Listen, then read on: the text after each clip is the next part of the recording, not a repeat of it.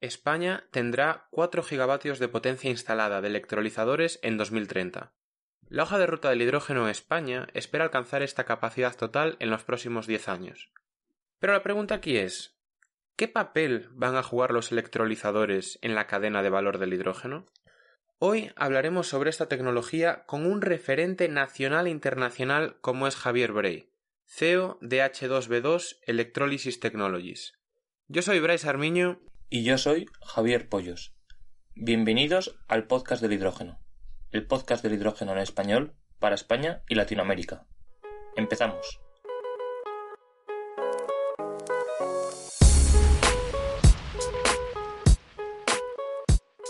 Llegamos al episodio 3. ¿De qué toca hablar hoy? Pues hoy vamos a hablar de los electrolizadores, que como ya introdujimos en episodios anteriores, son aquellos equipos que se utilizan para disociar el agua, produciendo así hidrógeno. Bueno, hidrógeno y también oxígeno. Sí, sí, exacto, y gracias por el apunte. Lo cierto es que es algo que la gente tiende a olvidar cuando se mencionan los nuevos proyectos, y el oxígeno es un subproducto que se produce durante la electrólisis, pero al mismo tiempo es un gas que ya tiene muchísimo valor, tanto de forma industrial, que se lleva utilizando varios años, como de forma medicinal, algo que hemos podido observar pues en esta última crisis sanitaria, como en los hospitales hacía falta pues mucha cantidad de oxígeno. Y además hay que insistir en una cosa, que durante la electrólisis se obtiene un oxígeno de una pureza altísima. Pero vamos por partes. El electrolizador es el encargado de disociar el agua, sí. Pero ¿cómo lo hace? Bueno, pues básicamente su función consiste en llevar corriente eléctrica a la molécula de agua, siendo ésta capaz de separar el oxígeno del hidrógeno. Para esto podemos distinguir tres partes o tres fases dentro de lo que es un electrolizador. En primer lugar tenemos el acondicionamiento de la energía.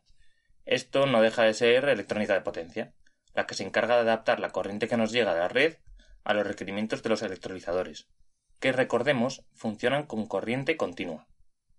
Esta electricidad, cuando ya está, digamos, preparada, acondicionada, pues se dirige al stack, o celda, que sería pues esa segunda parte del electrolizador. Por una parte tenemos el primer acondicionamiento de la energía y ahora vamos al lugar en donde sucede la magia. La función del stack, en rasgos generales, pues es la de distribuir la corriente eléctrica de la mejor manera, de forma que pueda llegar a la mayor cantidad de agua posible y con la mayor eficiencia, para que así se produzca esa reacción que disocie el agua en hidrógeno y oxígeno una reacción que también es acelerada por la presencia de catalizadores. Sí, catalizadores que se sitúan en los electrodos que están en ambos lados de, la propia celda o del stack. Y es que esto no lo comentaba antes, pero en la propia celda tenemos dos partes diferenciadas, el cátodo y el ánodo. Ambos están unidos o separados por una membrana que es a través de la cual pasan las cargas. Dependiendo del tipo de tecnología de la que estemos hablando, pues pasarán unas cargas u otras. Y una vez esta corriente disocia el agua, el H2O, ya tendríamos el oxígeno y el hidrógeno. Y aquí nos encontramos con la última parte del electrolizador, que es el acondicionamiento de estos gases. Este acondicionamiento puede ser su compresión o su separación, que es su limpieza, ya sea que porque estos gases tienen saturación de agua o porque el hidrógeno tenga un alto contenido en oxígeno.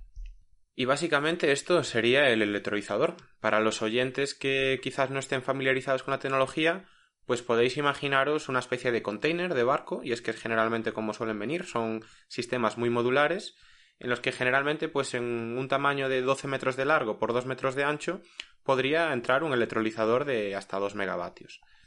Además, estos containers pues son capaces de recibir la electricidad, como decíamos, y transformarla en hidrógeno y oxígeno de alta pureza. Una vez estos gases salen del electrolizador, pues ya se podrían comprimir, transportar, etc. Sin embargo, esta es una historia para otro día o para otro episodio, como prefiramos decirlo. Sí, hoy nos centraremos en el tema de los electrolizadores. Y una vez explicados en qué consisten las funciones principales, toca introducir por encima los diferentes tipos que hay en el mercado. Exactamente, y es que no hay una sola forma de llevar a cabo esa función de la que hablábamos, ¿no? De romper la molécula de agua. Principalmente hoy en día, tal como está el mercado, pues se podrían ver hasta cuatro tipos diferentes de electrolizadores. Por una parte están los alcalinos, que es la tecnología más eficiente, la más barata, y todo esto sobre todo pues porque es la más madura, y por otra parte pues ya estarían los electrolizadores PEM o Proton Exchange Membrane por sus siglas en inglés. Son una tecnología algo más novedosa, que aún así lleva 40-50 años ya en, utilización, y se encuentra disponible a nivel comercial, obviamente. Son electrolizadores muy robustos y compactos. Eh, para que nos hagamos una idea, pues requieren más o menos la mitad de área por unidad de potencia que un electrolizador alcalino. Y un paso por detrás tenemos otras dos tecnologías, que son muy prometedoras, pero también están mucho menos desarrolladas. Por un lado, los electrolizadores de óxido sólido o SOEL, que trabajan a temperaturas altísimas, de unos 600 incluso 800 grados, consiguiendo así una eficiencia mucho mayor, ya que una parte del aporte de energía se realiza en forma de calor, por lo que nos ahorraríamos ese input de energía. Y aquí perdona que te interrumpa, Javi, pero es que a mí este tipo de tecnología, los óxidos sólidos, los electrolizadores de óxido sólido, me parece que tiene un potencial enorme. Y es que tiene dos características diferenciables con respecto a otros electrolizadores, que es que por una parte puede funcionar, además de que como electrolizador, como pila de combustible. Es decir, además de generar ese hidrógeno, puede almacenarlo y después utilizar el hidrógeno para generar electricidad que vuelve a inyectar en la red. Esto le puede dar unas características y un valor único dentro del mundo de los electrolizadores. Además, tienen la capacidad, y esto todavía está en fase demostrativa, de que si nosotros además de inyectar agua inyectamos CO2, podremos producir combustibles sintéticos a partir de este tipo de electrolizadores, lo cual puede abaratar un montón la producción de este tipo de combustibles en los próximos años. Y por último están los electrolizadores AEM, por sus siglas en inglés, que se podría entender como una mezcla entre los alcalinos y los PEM, cogiendo un poco así lo mejor de cada uno. Sin embargo, es una tecnología que todavía no conocemos bien y no cubriremos al menos en este episodio. Sí, yo de hecho solo conozco una empresa que trabaje con este tipo de electrolizadores, que es Enapter, una empresa alemana, pero vamos, que aún mucho tiene que demostrar esta tecnología para ganarse un hueco en este podcast. Pero de todas formas, que quede constancia de una cosa.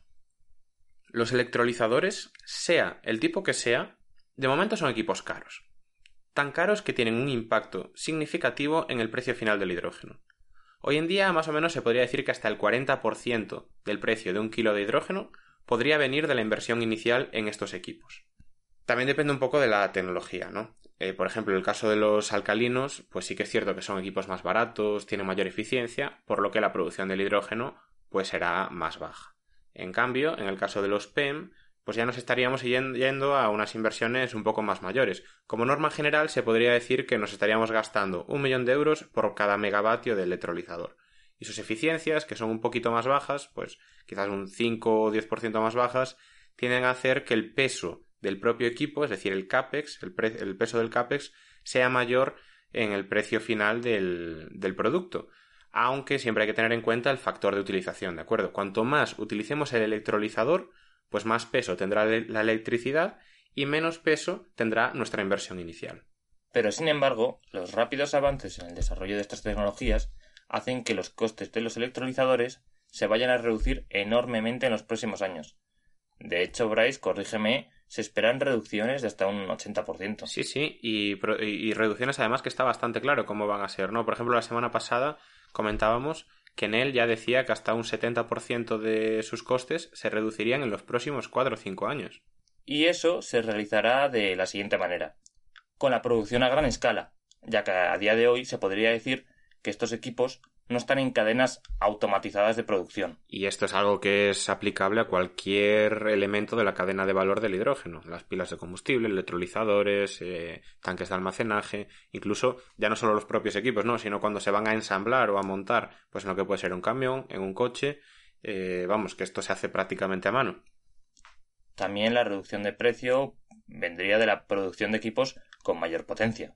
Y esto de producir equipos con mayor potencia, pues tiene mucho que ver con el tercer punto, el tercer paso que debemos de dar para reducir grandemente los costes de producción de los, electrolizadores, y son las membranas, que como decíamos antes, pues separan el cátodo del ánodo. Estas membranas son las que permiten que transcurran cargas eléctricas de un lado al otro de la celda, y de esta forma se está trabajando en permitir que cada vez por unidad de superficie pues puedan pasar más y más cargas eléctricas, es decir, que aumentemos la densidad de corriente. Pues cuanto más corriente pueda pasar de un lado al otro, más hidrógeno podremos generar sin invertir extra, digamos, muy a grosso modo, en un equipo más grande, con lo que ello significa, ¿no? Menores inversiones, sobre todo en la parte física del electrolizador.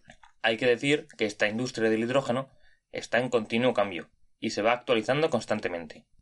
Pero si hay alguien que lleva desde hace años al pie del cañón con todo ello, es nuestro próximo invitado.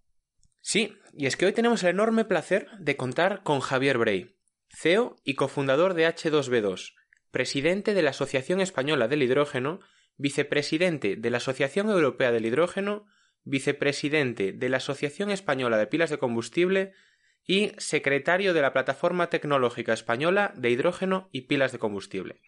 Vamos, un auténtico líder a nivel nacional e internacional en el mundo del hidrógeno.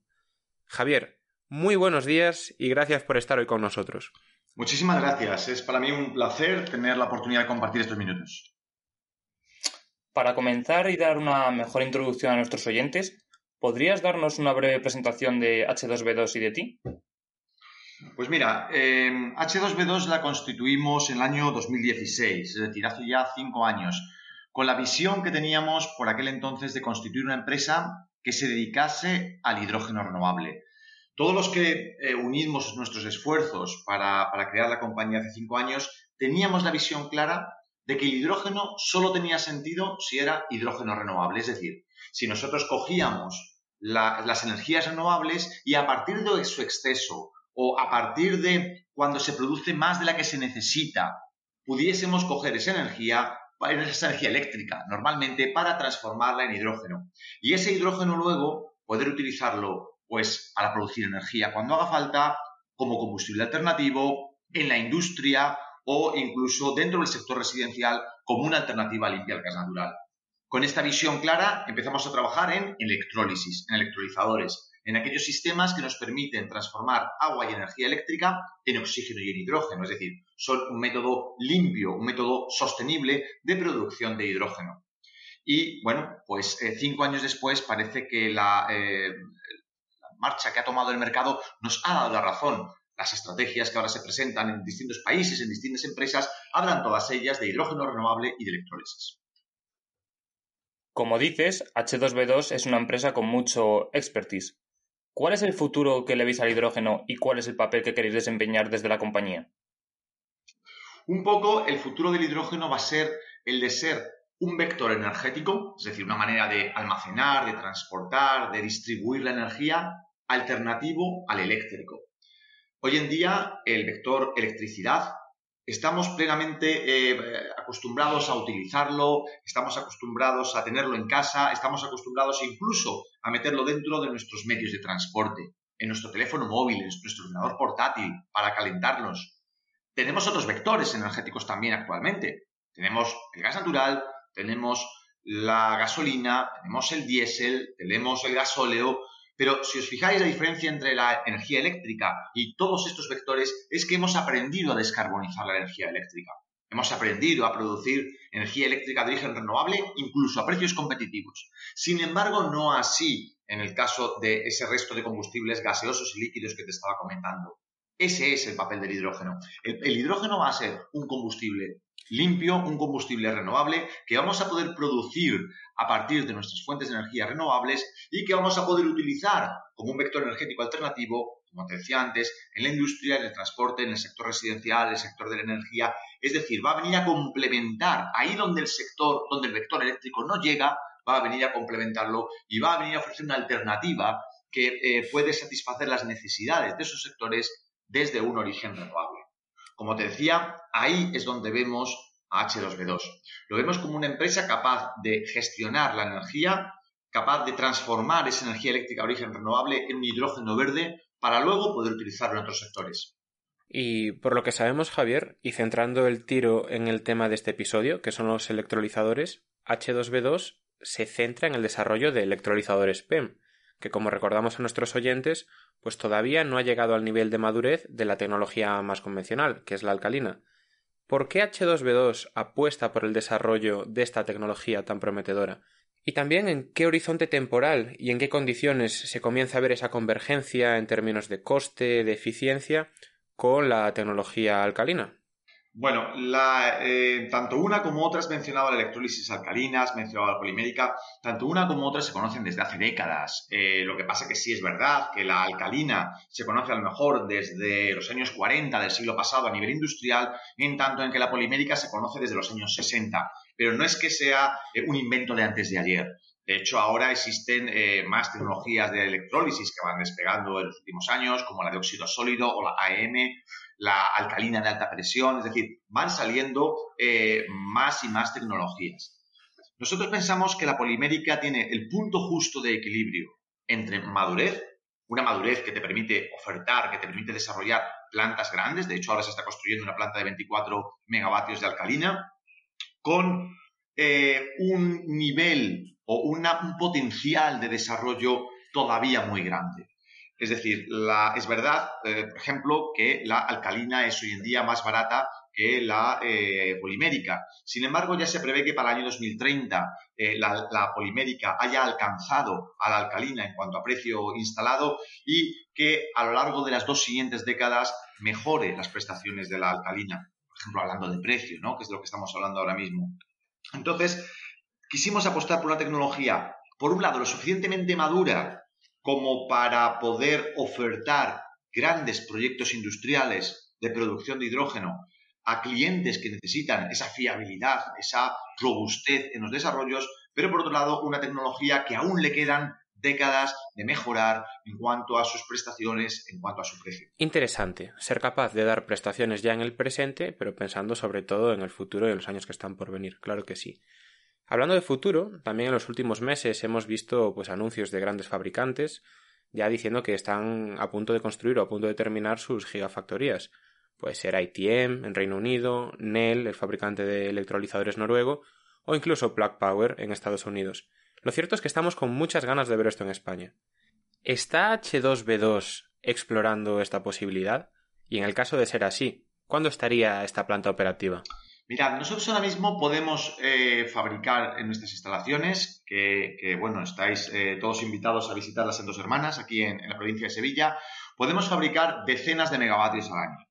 Eh, tenemos también un plan, un plan que, bueno, lo tenemos aquí sobre la mesa para desplegar una megafactoría, como dices, que podría producir 100 megavatios anuales de electrolizadores aquí en España.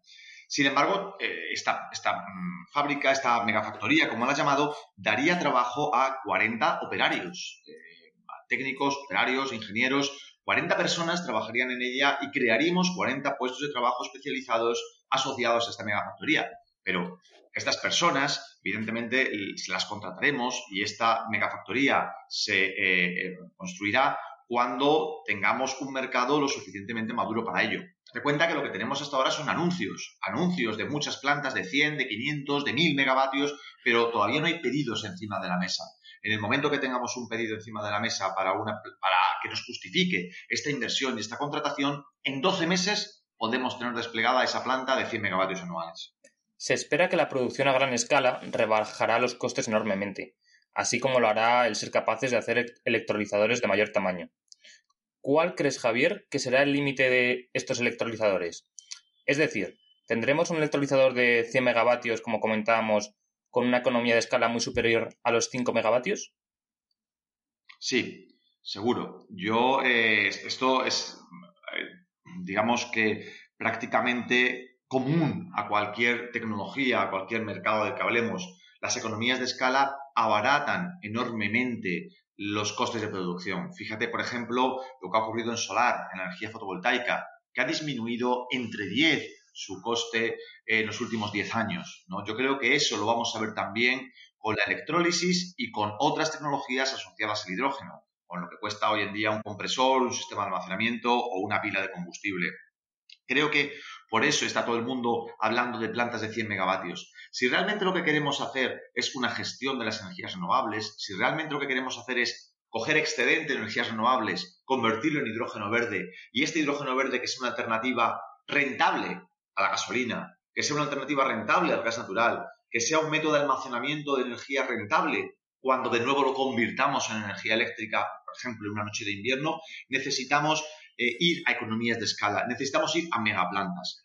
Daros cuenta que si en España cumplimos el PENIEC, si cumplimos el Plan Nacional Integrado de Energía y Clima e instalamos esos 59 gigavatios de renovables que vamos a instalar en los próximos 10 años, nos van a sobrar en primavera y verano 17 teravatios hora que vamos a tener que transformar en hidrógeno y que vamos a tener que eh, utilizar en otoño y en invierno.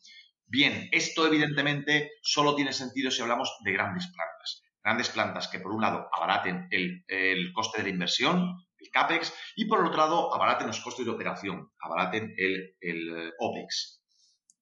¿Y cuándo auguras, Javier, que estará la tecnología lista para producir a, gran escala estos tamaños que comentas?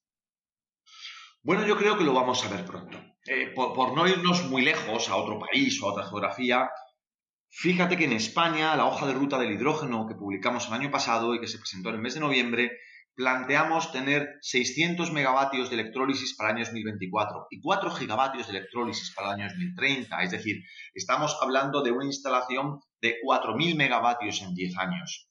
Esto, sin duda alguna, va a traer consigo grandes plantas, grandes inversiones que van a llevar a cabo esa, o que van a producir ese abaratamiento de los costes de inversión y de los costes también de operación y mantenimiento. Lo vamos a ver seguro en un plazo de tres años. Qué buenas noticias. Yo la verdad que me gustaría volver un poco a, la comparación también que estaba haciendo antes, ¿no? La comparación con, con otros países.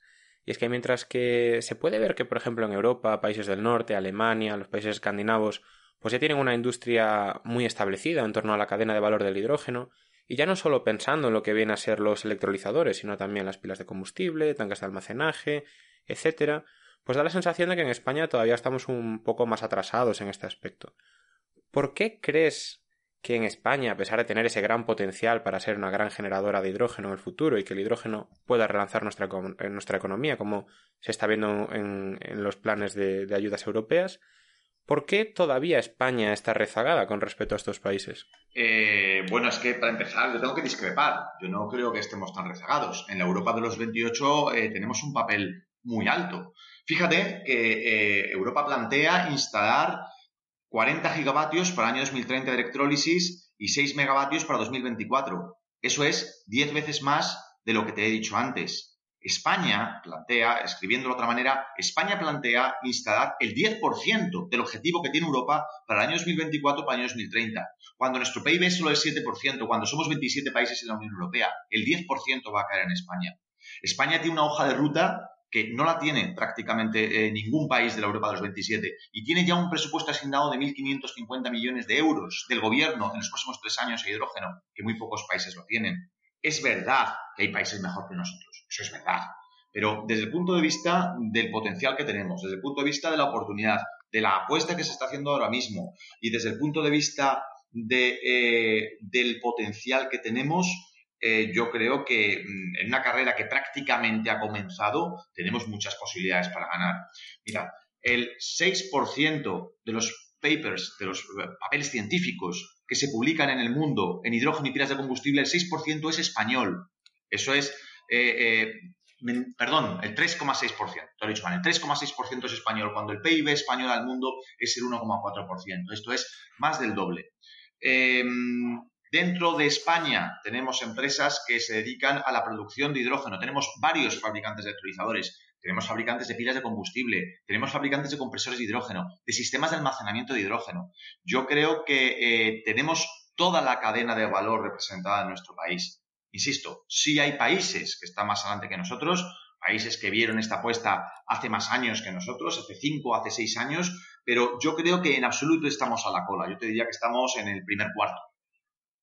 Pues interesante, interesante. Desde luego ese, ese avance en la industria que comentas, que tú por supuesto ves desde dentro, es algo que, por nuestra parte desconocíamos en ciertos aspectos y desde luego es una alegría saber que, está ahí y que no estamos tan rezagados como, como nos imaginábamos. Además nos dejas ese dato pues tan esperanzador, diría yo, que el 3,6% de los papers publicados a nivel mundial pues proceden de España, demostrando una gran cantidad de conocimiento en nuestro país.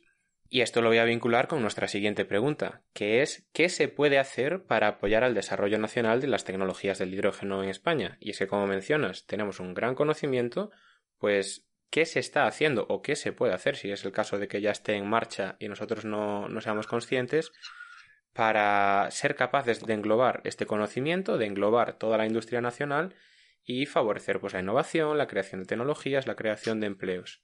Bueno, para empezar, H2B2, eh, eh, desde, que lo, desde su fundación, se incorporó a la Asociación Española del Hidrógeno. La Asociación Española del Hidrógeno es una de las decanas del mundo. ¿eh? Se creó hace 20 años y, y, tiene como objetivo promover las tecnologías del hidrógeno en nuestro país, pero además llevar a cabo esa internacionalización que dices. Explicar en España lo que están haciendo otros países y explicar en otros países lo que estamos haciendo en España. De hecho, la Asociación Española del Hidrógeno ha, eh, organizado el Congreso Mundial del Hidrógeno en el año 2016 y en dos ocasiones el Congreso Europeo del Hidrógeno en nuestro país, con lo cual ese es uno de los, uno de los principales, eh, digamos, objetivos que tenemos dentro de la asociación. Nosotros creemos, como bien ha señalado, que nuestras empresas tienen mucho que aportar fuera y de hecho lo están haciendo.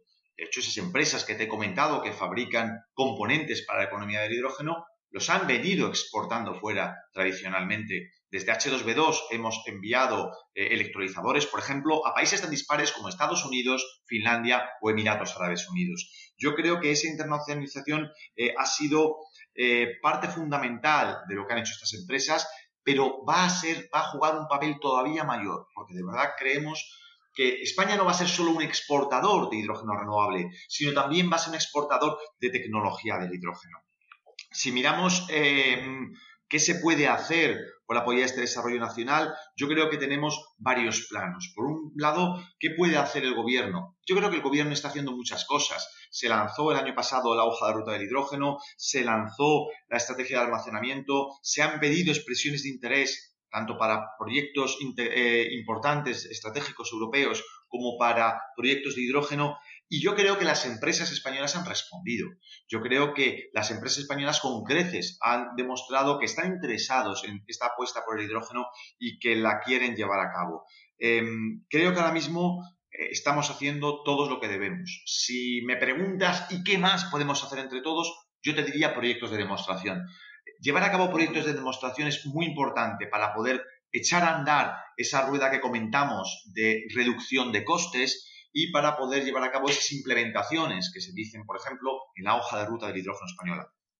Como comentas, ya sabemos que en España y en la Unión Europea el hidrógeno es un tema muy candente, pero también has dicho que se exporta la tecnología a Latinoamérica, Estados Unidos y a otras geografías como Australia que tienen recursos renovables incluso con más potencial que en España.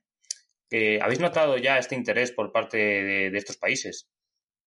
Sí, por supuesto. Países como Chile, México, Argentina, Costa Rica han lanzado ya, han empezado a crear asociaciones nacionales del hidrógeno. Muchos de ellos han publicado sus hojas de ruta, sus estrategias nacionales del hidrógeno y miran a España. Miran a España tanto para copiar estrategias como para invitar a las empresas eh, tanto a que participen en sus respectivos países como para que sus empresas nacionales puedan participar en proyectos españoles. Ya sabéis que hemos tenido tradicionalmente una gran cooperación en el ámbito de las energías renovables del sector energético con estos países y eso va a continuar, está continuando en el ámbito del hidrógeno. En cuanto a Australia, no solo Australia, Asia, yo te diría también China, Japón, Corea, hay un eh, interés enorme por el hidrógeno, por la utilización del hidrógeno como un combustible alternativo y como un complemento a las renovables. Eh, van a ser mercados muy importantes para nuestras empresas y para H2B2, por supuesto.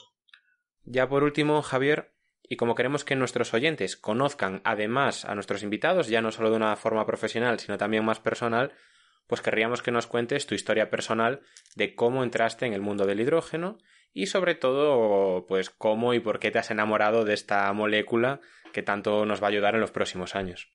Pues bueno, pues yo os lo cuento sin, problemas. Yo eh, soy ingeniero, yo acabé eh, ingeniería de telecomunicación, de hecho, aquí en Sevilla, y en 1998 empecé a trabajar en temas de investigación y desarrollo de hidrógeno y de pilas de combustible. Y quedé enamorado del potencial, del potencial que tiene, por un lado, para ser versátil, transversal a todos los sectores. Y fíjate que podemos ir, eh, y de hecho tuve la oportunidad de participar en proyectos en satélites, en submarinos, en aviones, en eh, producción de hidrógeno con eh, energía solar térmica de alta temperatura. Es decir, te das cuenta de la versatilidad. Con el hidrógeno puedes tocar prácticamente cualquier sector. Y luego te das cuenta también de su aportación a la sostenibilidad. Seamos sinceros, eh, ¿por qué nos enamora la sostenibilidad? porque al fin y al cabo es eh, apostar por el futuro, apostar por negocios sostenibles, es aportar, apostar por estrategias de largo plazo, es apostar por generar riqueza no hoy, sino también dentro de 20 y dentro de 40 años. Con lo cual, eh, esa, idea de poder participar en un negocio, en una eh, tecnología que tiene muchísimo recorrido desde el punto de vista del negocio sostenible y de un planeta sostenible, pues la verdad que, que te acaba gustando. En el año 2007 empezamos a trabajar en electrólisis en mi grupo y, me metí también por esa vía y en el año 2015 pues finalicé mi doctorado que ya me lo llevé a un tema más económico, lo desarrollé en economía del hidrógeno, en cómo desplegar, qué estrategia tener para desplegar una infraestructura de repostaje de hidrógeno desde el punto de vista sobre todo eh, económico. En el año 2016, pues tuve la fantástica oportunidad de crear H2B2 y además de empezar a dar clase en la Universidad Loyola, aquí en Sevilla, donde pues eh, tengo, de nuevo es, es una alegría, donde eh, imparto clases de hidrógeno y de pilas de combustible, tanto en el grado de ingeniería como en el máster. Y bueno, pues estamos ahora trabajando en nuevos másteres que incorporen al hidrógeno con más profundidad, porque creemos que realmente va a jugar un papel clave en el futuro y que si va a mover 9.000 millones en los próximos 10 años, va a necesitar muchos profesionales capacitados. Y bueno, antes has comentado que, soy presidente de la Asociación Española del Hidrógeno, pues eso es desde hace ya 10 eh, años, desde el año 2011. Y la verdad que, ha sido para mí un orgullo el estar en contacto con la industria nacional continuamente y haber tenido la oportunidad de, de negociar en muchas mesas cuál debe ser el papel que nuestro país debe desempeñar en el hidrógeno Pues hasta aquí nuestra entrevista de verdad creo que ha sido muy, muy enriquecedora. Y de nuevo agradecerte, Javier, que hayas hecho un hueco para poder charlar con nosotros y ayudar así a divulgar el conocimiento sobre las tecnologías de hidrógeno. Me tenéis a vuestra disposición. Como habéis podido ver, el tema me gusta mucho. Muchísimas gracias, Javier. Un lujo contar contigo. Bryce, la verdad es que ha sido un placer contar con Javier. Alguien que está a la cabeza de esta revolución del hidrógeno, no solo nacional, sino a nivel internacional. Y no sé tú, pero yo me apunto ya a lo de la invitación a dos hermanas en Sevilla para visitar la planta de producción. Pero hay que decir que esta invitación es solo aplicable a oyentes o suscriptores del podcast del hidrógeno. Obviamente. pues ya sabéis todos, a darle clic al botoncito. Pero vamos, que la verdad es que sí que es cierto que ha sido una auténtica maravilla contar con Javier Bray en el, en el episodio de hoy. Como decíamos, un referente de esos que ha tirado el carro del hidrógeno durante muchísimos años y al que yo pienso que pues en parte le debemos dar las gracias por esta nueva realidad del hidrógeno en la que nos encontramos hoy en día. Muchas gracias Javier, muchas gracias H2B2, os deseamos muchísimos éxitos en los próximos años. Antes de cerrar, hacer un apunte acerca de los electrolizadores. Estos serán los encargados de establecer una relación de forma directa entre el mundo de las moléculas con el de los electrones o, de forma menos poética, de la red de gas con la red eléctrica. Además, en un futuro próximo podríamos ver instalaciones de hidrógeno que no solo absorben, sino que también devuelvan electricidad a la red. Y es que esta nueva relación entre la red de gas y la red eléctrica, de una forma más bidireccional, digamos, sería la primera vez que, ocurriera, ¿no? Habría, abriría un paradigma pues bastante novedoso en, en los sistemas energéticos. Prestando así un servicio de un valor altísimo y único, y para que nos hagamos una idea, y haciendo un símil un poco futbolístico, serían como el Modric o el Cross de los sistemas energéticos, llevando la batuta de los flujos energéticos. Si te sobra energía, pues absorbo energía. Si te hace falta, pues te la devuelvo. Y esto dotaría a los sistemas de una flexibilidad y resiliencia que ahora mismo no tienen. Y con esta reflexión tan de domingo por la tarde, cerramos nuestro tercer episodio.